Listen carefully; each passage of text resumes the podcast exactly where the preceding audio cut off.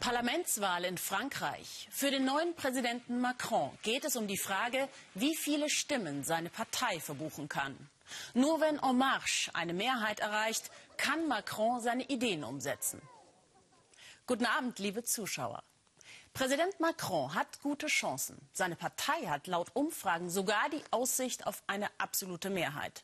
Es scheint sie also zu geben, eine Alternative, die Wandel verspricht, ohne Abkehr von Europa. Über 500 Kandidaten gehen für die jungfräuliche Partei des Präsidenten ins Rennen. Mehr als die Hälfte haben keinerlei politische Erfahrung. Genau damit will Macron gegenüber den verstaubten Parteien punkten und setzt dabei auf politische Exoten. Wie Cédric Villani. Vor zwei Monaten dachte der noch nicht im Traum daran zu kandidieren. Dann packte ihn nach Emmanuel Macrons Wahlerfolg wie viele die Euphorie und er begann nur einen Tag nach der Präsidentschaftswahl mit seinem eigenen Wahlkampf. Der bekannteste Mathematiker Frankreichs möchte für La République en Marche ins Parlament ziehen. Alice Fröder hat ihn begleitet. Jung, unerfahren im Politgeschäft, noch nie politisch engagiert gewesen. Vor vier Monaten die Entscheidung, Emmanuel Macron zu unterstützen und jetzt Kandidat für die Parlamentswahlen. Cédric Villani, Frankreichs berühmtester Mathematiker, Träger der Fields-Medaille, was so etwas wie der Nobelpreis für Mathematik ist, will in die Niederung der Politik, weil er will, dass sich in Frankreich endlich etwas ändert. Ein Parlamentskandidat, der eher wie ein englischer Dandy aussieht. Immer mit Dreiteiler, Schaltuch und Spinnenbrosche. So hat bisher in Frankreich kein Politiker ausgesehen. Aber in diesen Tagen scheint sich im Land alles zu verändern, auch die Politiker. Mein Anzug, mein Dresscode, das bin ich. Mehr kann ich dazu nicht sagen. Man darf nicht denken, dass Mathematiker alles planen oder berechnen. Aber sie sind hartnäckig und wenn sie einmal etwas beschlossen haben, halten sie sich dran. Auszeit für die Wissenschaft, stattdessen Wahlkampf. Bis zu drei Veranstaltungen täglich. Cédric Villani ist Kandidat im Departement Essonne, etwa 30 Kilometer südwestlich von Paris. Alte Dörfer, idyllische Plätze, aber trotzdem entsteht hier ein kleines Silicon Valley. Euh, Diese Gegend ist einzigartig. Auf dieser Hochebene gibt es renommierte Hochschulen, Universitäten, Forschungszentren und gleichzeitig Landwirtschaft. Eine Mischung aus Zukunft und Vergangenheit. Hier wohnt Cédric Villani seit vielen Jahren. Hier ist der Kandidat für La République En Marche. Okay, un drapeau français Am späten Nachmittag stellt sich der 43-Jährige im kleinen Dorf Saint-Aubin seinen Wählern. Wenn man sich ihre glänzende Karriere ansieht, hätte ich gedacht, dass man ihnen sofort einen Ministerposten anvertraut. Ihre Bescheidenheit, wie jeder normale Mensch nur als Abgeordneter zu kandidieren, hat mich sehr berührt. Dankeschön. Ich hatte tatsächlich Angebote, in der Regierung mitzuwirken. Die Bedingungen waren aber nie die richtigen. Ich denke, man muss beim Volk anfangen.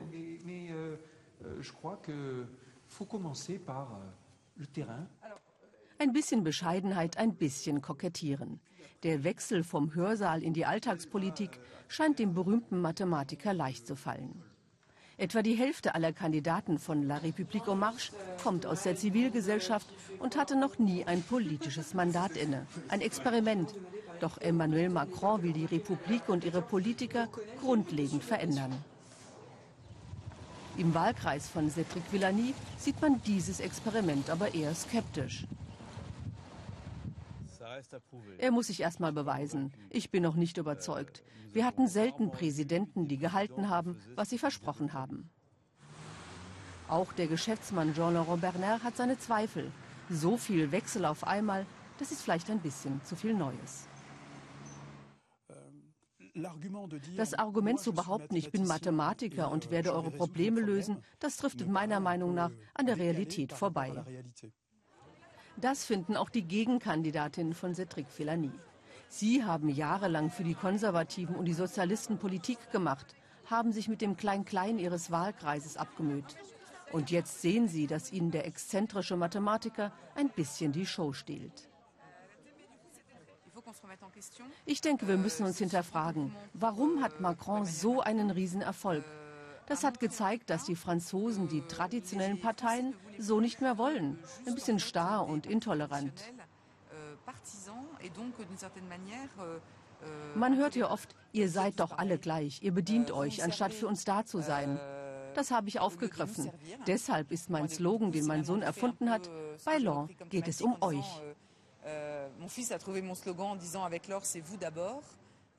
Lorda Kosti, Konservative, die während des Präsidentschaftswahlkampfs das Gefühl hatte, es würde nur noch über die Affären ihres Kandidaten François Fillon gesprochen werden, glaubt, dass viele Menschen das Vertrauen in die Politik verloren haben. Sie gibt nicht auf. Stundenlang geht sie von Tür zu Tür und kämpft für ihre konservative Partei, die aber die Hälfte ihrer bisherigen Parlamentssitze verlieren könnte. Auch Cédric Villani macht sich wieder auf den Weg. In seinem kleinen Parteibüro wirkt alles noch ein bisschen improvisiert. Er und seine jungen Mitarbeiter sind erst vor vier Wochen hier eingezogen. Die meisten haben wie er keine wirkliche politische Erfahrung. Keiner von ihnen hätte gedacht, dass La République en Marche jetzt vielleicht sogar die absolute Mehrheit in der Nationalversammlung gewinnen könnte. Traditionsgemäß sind wir ja pessimistisch. Aber jetzt spürt man, dass der Optimismus wiederkommt. Das Frankreich von heute ist nicht mehr dasselbe wie das vor zwei Monaten. Wir heben wieder den Kopf in die Höhe. Wir sehen auch, dass unsere Kollegen im Ausland mit sehr viel Interesse beobachten, was hier geschieht.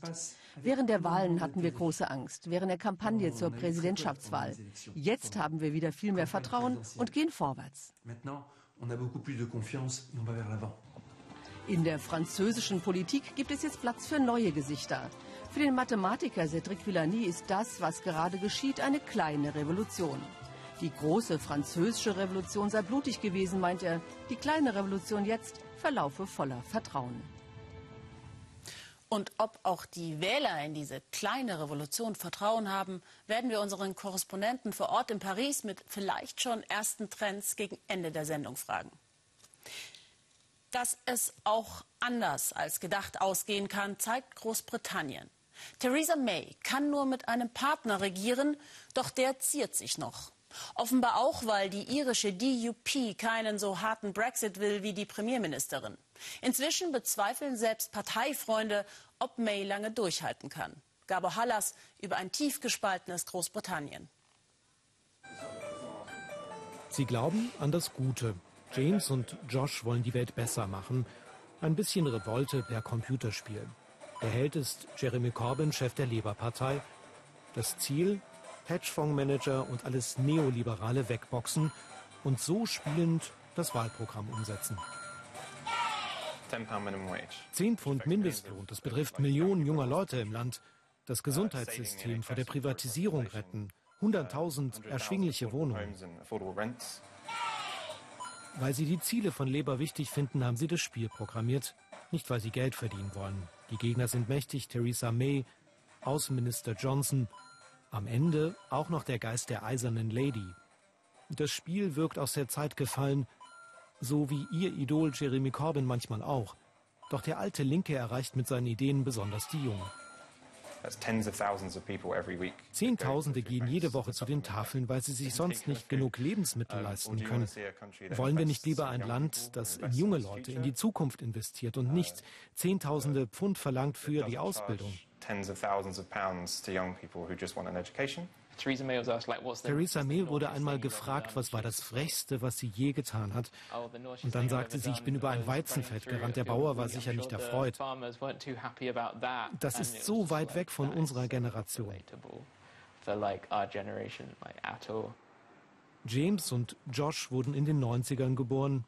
Drei Viertel der jungen Generation hat diesmal gewählt. Vor zwei Jahren waren es nur 43 Prozent.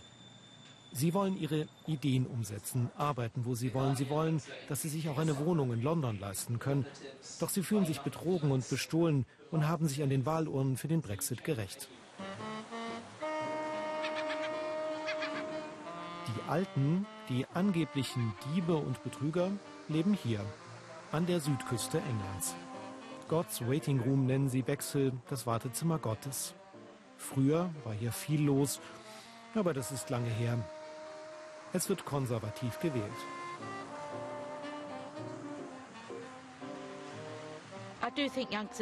Ich denke, die Jungen wollen alles schneller. Wir hatten nie Kreditkarten.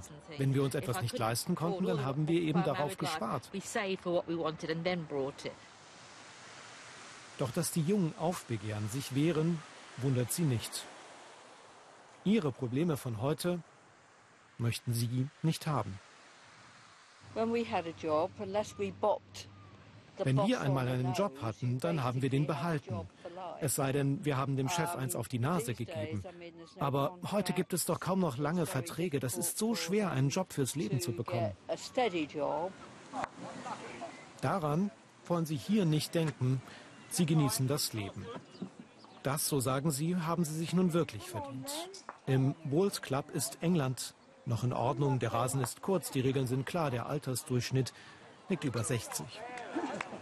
Der Jung ist träumt, spinnt herum, das kennt auch Ken, aber das gibt sich wieder.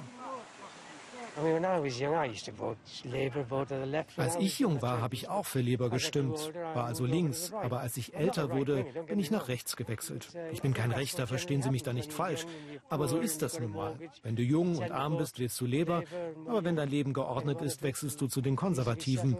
So war es bei mir. Ken hat wie die meisten hier für den Brexit gestimmt, denn die EU hält er für bürokratisch und undemokratisch. Sie wollen die Zeit ein Stück weit zurückdrehen, wollen ein Leben auf der Insel, nicht in Europa. Dass Sie den Jungen die Chancen klauen, finden Sie nicht. Du kannst doch im Ausland arbeiten, wenn du eine ordentliche Genehmigung hast. Nicht einfach, klar, aber im Moment geht es ja in beide Richtungen. Und zu viele unausgebildete Menschen kommen ins Land. Alles, was du tun musst im Leben, hart arbeiten, dann wirst du belohnt. Hart arbeiten wollen die Jungen auch.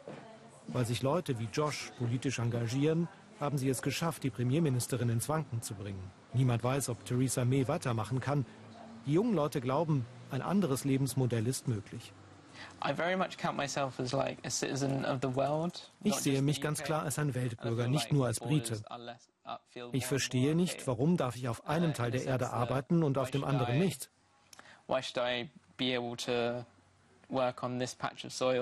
Das ist doch alles eine Welt. Nicht alles hinnehmen, wie es ist, selbst etwas ändern. Josh glaubt, wenn er jetzt etwas tut, wird die Welt irgendwann besser sein. Und deswegen wird er nun Mitglied bei Leber. Aufregend findet er das, hoffnungsvoll. Es ist ein dramatischer Kreislauf. Immer mehr Patienten in den USA werden durch Schmerzmittel süchtig. Es beginnt ganz harmlos. Sie haben Rücken- oder Kopfschmerzen, bekommen Medikamente, die ihnen Milderung versprechen. Doch diese machen die Patienten nach einer Zeit abhängig Oft können sie sich die teuren Medikamente nicht mehr leisten und spritzen sich deshalb billiges Heroin mit der Folge, sie sterben an einer Überdosis. Ihr Tod schenkt anderen gleichzeitig Leben. Zwölf Prozent aller Spenderorgane in den USA stammen von ihnen. Oft ist es für die hinterbliebenen Familien in ihrer Trauer der einzige Trost. Doch die Wut auf Pharmaunternehmen, die diese in Abhängigkeit stürzenden Schmerzmittel herstellen, die bleibt. Markus Schmidt hat die Familie eines Lebensspenders und eine Frau, die mit einer Spenderniere lebt, besucht. Ohne den Beistand ihres Bruders hätte es Ronda nicht durchgestanden. 15 Jahre lang war sie schwer nierenkrank. Vier Jahre lang Dialyse, um das Gift aus dem Körper zu waschen. Lebensgefahr. So sieht ihr Oberarm aus nach all den Einstichen. Nun hat sie im Bauch eine Spenderniere, entnommen von einem Drogentoten. Erst denkt man, eine Niere von einem Drogentoten, die willst du nicht haben. Aber man bekommt nie eine perfekte Niere. Die kann dir nur ein Lebender spenden. Ich danke dem toten Spender in meinen Gebeten. Das ist der einzige Weg.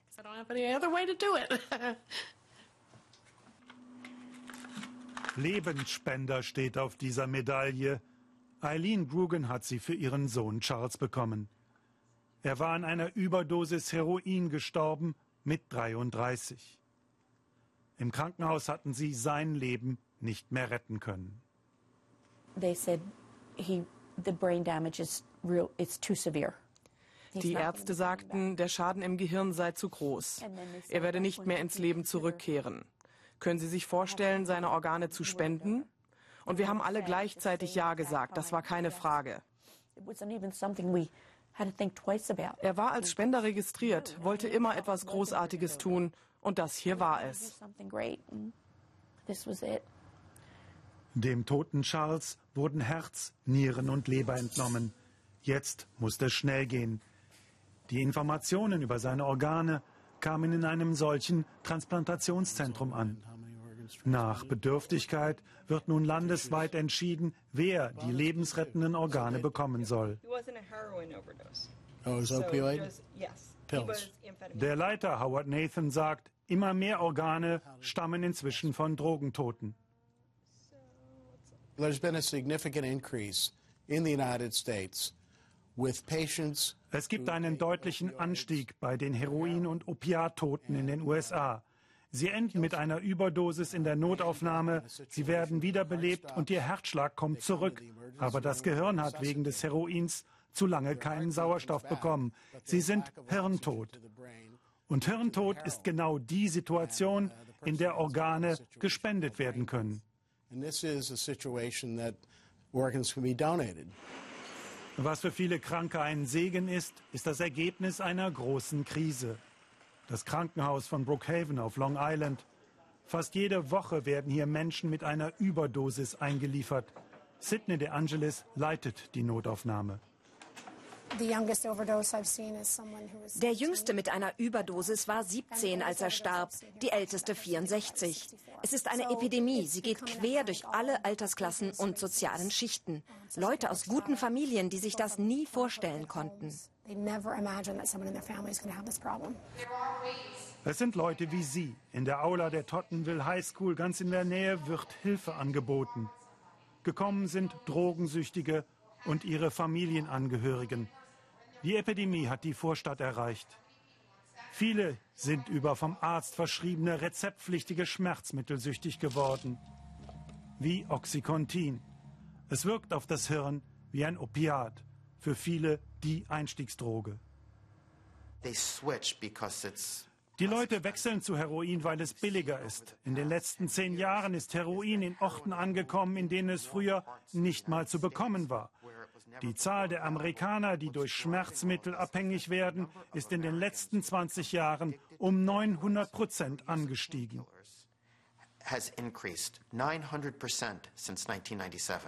Auch der Spender Charles stammt aus gutbürgerlichem Haus. Er ging aufs College.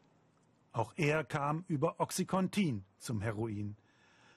Über zehn Jahre kämpften Mutter und Schwester für ihn gegen die Sucht. Retten konnten sie ihn nicht. Dass er im Tod nun Leben gerettet hat, tröstet sie. Wir dachten immer wieder daran, dass es eine andere Familie gibt, die nun eine zweite Chance bekommt, während wir Abschied nehmen mussten. Rhonda weiß nicht, wer genau ihr Spender war. Was sie weiß, sie hat ihre Niere von einem Heroinabhängigen wie Charles bekommen. Sie muss noch jeden Tag ihre Blutwerte überprüfen. Aber die Todesgefahr ist vorbei. Ihr Körper hat das fremde Organ angenommen. Heute ist sie froh, dass sie sich auf einen Risikospender eingelassen hat. Ich habe diese kleine Beule wie eine Erdnuss. Ich denke dauernd an den Spender, wenn ich sie berühre. Dann erinnere ich mich, von wem sie kommt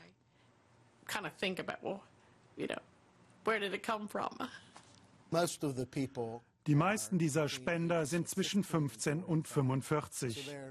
Das sind keine Drogensüchtigen von der Straße, die sich beim Fixen alle möglichen Infektionen geholt haben. Das sind junge Leute, meistens gesund, und ihre Organe sind vollkommen in Ordnung. Rhonda ist im Dezember 2016 operiert worden. Kürzere Strecken kann sie schon wieder alleine laufen. Es geht ihr von Tag zu Tag besser. Warum heiraten wir? Aus Liebe hoffentlich.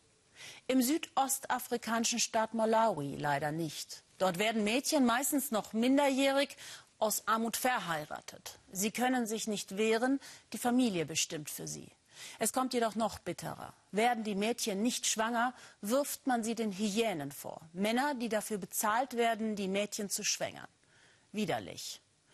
Seit der Häuptling eine Frau ist, hat sich jedoch einiges geändert. Zum Guten.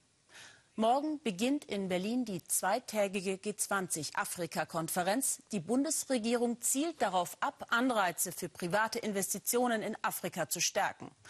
Unser Korrespondent Thomas Denzel hat in Malawi diejenigen besucht, die im Moment nicht an Wachstum denken, sondern nur daran, wie sie satt werden können, wie in einem kleinen Dorf bei Kalumba. Bertha ist 17 Jahre alt. Sie musste heiraten, als sie 15 war. Den Mann hat sie nicht geliebt und die Heirat nicht gewollt. Ihre Tante hat so entschieden. Mit ihr lebt das Mädchen, seit ihre Eltern gestorben sind. Ich bin verheiratet worden, weil wir arm sind, erklärt Bertha.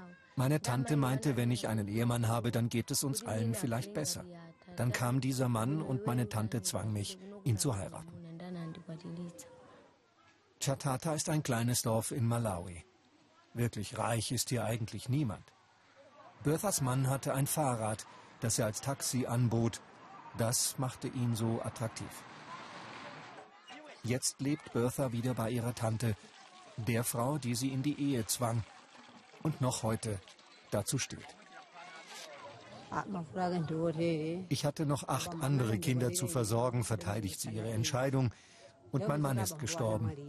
Heutzutage braucht man Geld, um ein Kind großzuziehen, vor allem wenn es auch zur Schule geht. Und ich, ich habe schlicht nichts.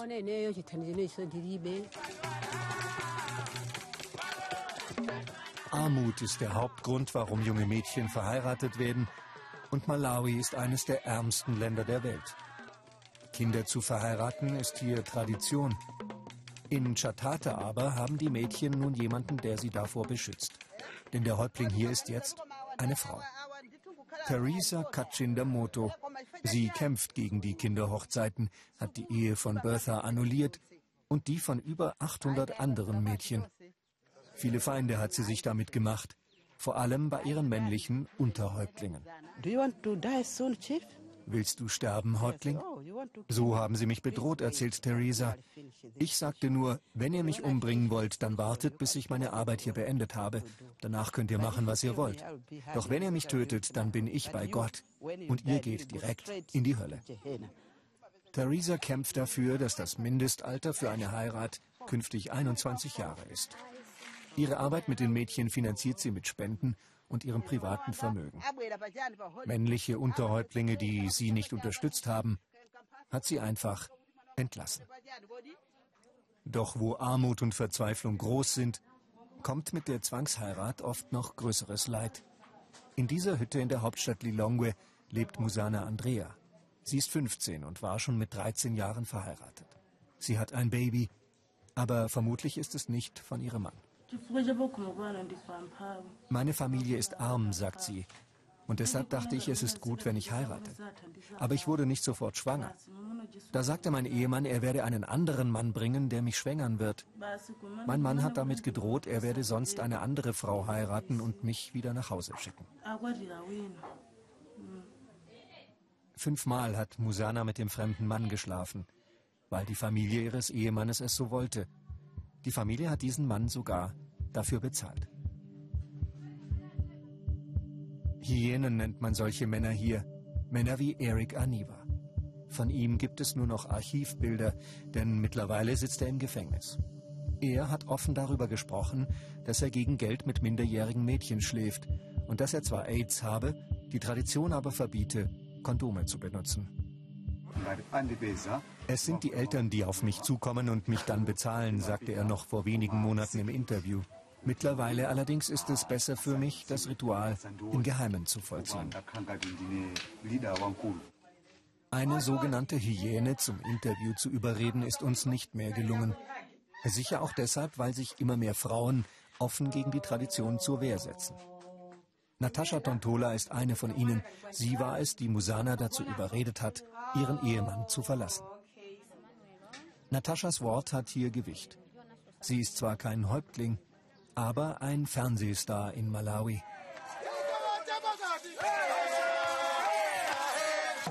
Auch Natascha kämpft für die Rechte der Mädchen und hilft ihnen aus ihren Zwangsehen. Sie tourt mit einem Aufklärungsprogramm von Dorf zu Dorf, mit einer Gruppe von Musikern und Tänzern, in deren Show es sehr unmissverständlich zur Sache geht.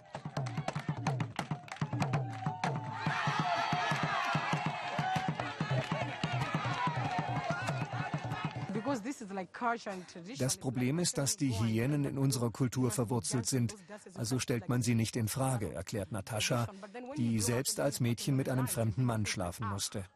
Erst wenn du erwachsen bist, wird dir klar, dass du sexuell ausgenutzt wurdest. Berthas Leben hat sich völlig verändert. Seit sie nicht mehr mit ihrem Mann lebt, geht sie wieder zur Schule. Er wollte das nicht, sah sie lieber zu Hause am Herd. Geld für die Schule hat Berthas Familie eigentlich nicht. Sie kann nur deshalb hier lernen, weil Häuptling Theresa die Schulgebühren und die Bücher bezahlt. Die Schule und das Lernen ist das, was Bertha in ihrer Ehe am meisten vermisst hat. Sie ist glücklich, dass sie nun nachholen kann, was sie in zwei Jahren verpasst hat. Ihre Tante unterstützt das, auch wenn sie dabei nicht nur an Bertha denkt. Wenn Bertha eine gute Ausbildung hat und einen Job bekommt, dann wird sich auch die Situation unserer Familie verbessern, hofft sie. Ich würde mich freuen, wenn wir ein besseres Haus bauen könnten, denn hier können wir nachts oft nicht schlafen, weil es hereinregnet. Bertha allerdings macht schon Pläne, die sie weg aus ihrem Heimatdorf führen würden. Nach der Schule will sie Krankenschwester werden und vor allem eines, als Frau ein selbstständiges Leben führen. An was glauben Sie, liebe Zuschauer?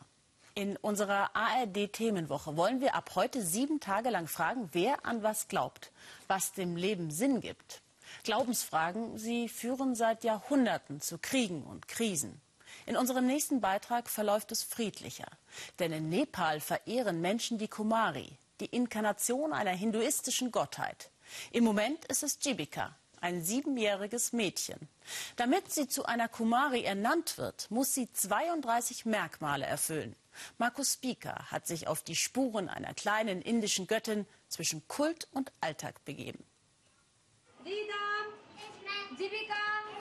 Jibika lebt den Traum vieler Mädchen. Sie ist eine Kumari, das heißt übersetzt Prinzessin, bedeutet aber noch mehr, nämlich, dass sie die Verkörperung einer Hindu-Göttin ist. Lesen lernen muss sie trotzdem, auch Wörter, die Götter eigentlich nicht nötig haben. Dass eine Kumari zur Schule geht, ist neu.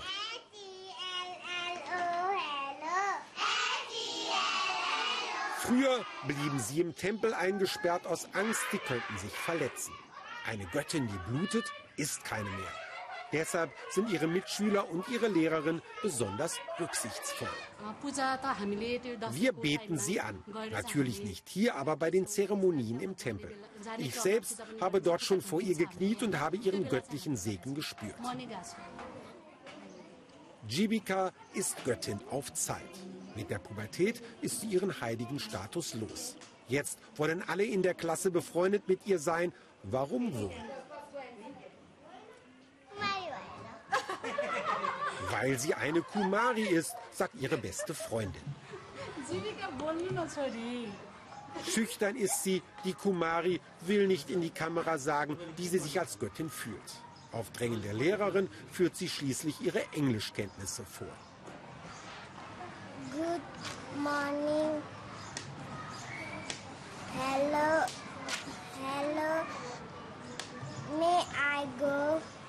Vielleicht sind ihre Gedanken auch schon bei ihrem nächsten Einsatz als Göttin im Tempel.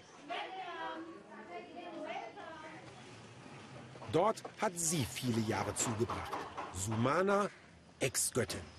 Anders als Jibika durfte sie damals nicht zur Schule gehen. Sie wurde im Tempel unterrichtet, hatte keine Spielkameraden, denkt aber dennoch gerne an die Zeit zurück. Im Tempel war es so still und friedlich und alle haben mich verehrt. Ich war etwas Besonderes, das habe ich genossen. Und dann plötzlich wieder draußen zu sein, als ganz gewöhnliches Mädchen, das war schon ein Schock. Manchmal wäre ich gerne wieder eine Kumari. Immerhin hat sie den Wechsel geschafft. Sie hat einen Mann und zwei Söhne und damit Glück. Denn viele Männer in Nepal wollen keine ehemalige Kumari heiraten. Das soll nämlich Unglück bringen. Das war mir egal. Mich hat der ganze Göttinnenkram überhaupt nicht interessiert. Ich habe mich ganz einfach in Sumana verliebt und in ihr nichts anderes als eine tolle Frau gesehen. Er engagiert sich für die in Nepal starke maoistische Partei und auch Sumana ist dort aktiv. Auseinandergehen ihre Meinungen nur beim Thema Religion. Ich glaube nicht an Gott, ich bin Atheist. Das ist auch die Linie meiner Partei. Das ist seine Meinung. Ich glaube weiter an die Götter und bete zu ihnen für die Gesundheit meines Mannes und meiner Kinder. Gebetet hat sie auch für einen Wahlsieg. Sumana hat sich nämlich von den Maoisten als Kandidatin bei einer Lokalwahl aufstellen lassen. Das Ergebnis wird bekannt gegeben, der Gegner hat gewonnen, der Ex-Göttinnenbonus hat Sumana nichts genützt.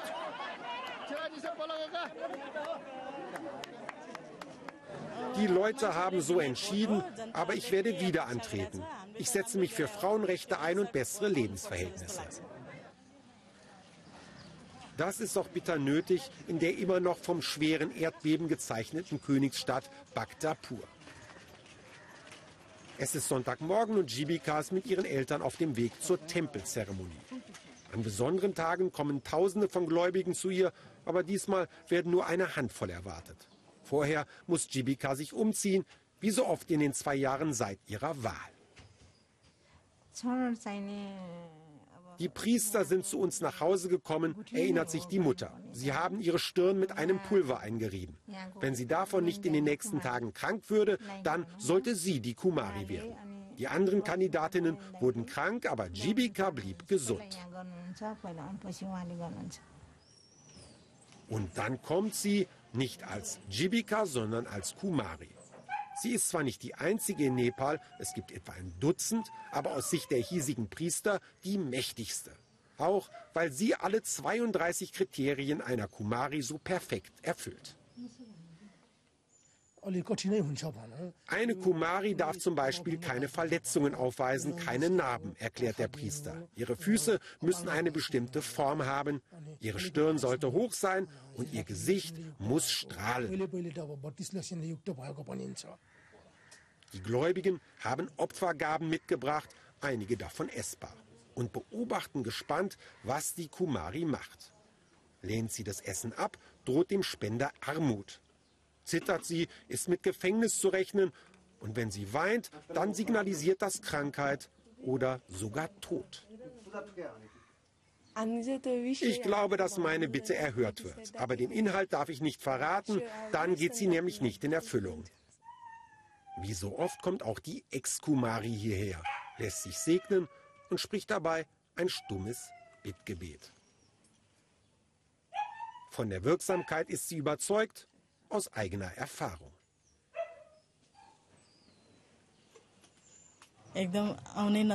Als ich Kumari war, habe ich zum Beispiel einen Jungen geheilt. Er war schwer krank. Ich habe eine Blume über sein Gesicht gehalten und ihn gesegnet. Dann wurde er gesund. Am Schluss knien auch der Vater und die Mutter nieder und beten zur Kumari, dass sie auch dann noch gut zu Jibika ist, wenn sie deren Körper einmal nicht mehr bewohnt. Sie haben auch einen Berufswunsch für ihre Tochter. Wir hoffen, sie wird Ärztin. Dann kann sie weiter Menschen heilen. Wir werden alles tun, damit sie eine gute Ausbildung bekommt. Wenn Jibika sich nicht vorher beim Spielen verletzt, bleiben ihr noch sechs, sieben Jahre als Kumari. Dann wartet ein Test auf sie, der vermutlich schwerer ist als alle Göttlichkeitsprüfungen. Sie muss sich den Platz im wirklichen Leben erkämpfen. Und ob sich schon abzeichnet, wer sich heute wie viele Sitze im französischen Parlament erkämpft hat im ersten Durchgang der Wahl, möchte ich jetzt unseren Korrespondenten Matthias Wert fragen, der sich im Moment vor der Parteizentrale von Macrons Partei La République en Marche befindet. Wie ich gerade höre, funktioniert die Schalte jetzt nicht. Herr Wert wird mich nicht hören können. Leider nicht, liebe Zuschauer. Das war's für heute beim Weltspiegel. Mehr werden wir in der Tagesschau hoffentlich zu Frankreich hören. Wenn Sie unsere Beiträge bewerten wollen bei Facebook, schreiben Sie uns Ihre Kommentare und Ihre Abstimmung auf unserer Facebook-Seite, welcher Beitrag Ihnen heute am besten gefallen hat. Ich wünsche Ihnen noch einen schönen Sonntagabend. Auf Wiedersehen.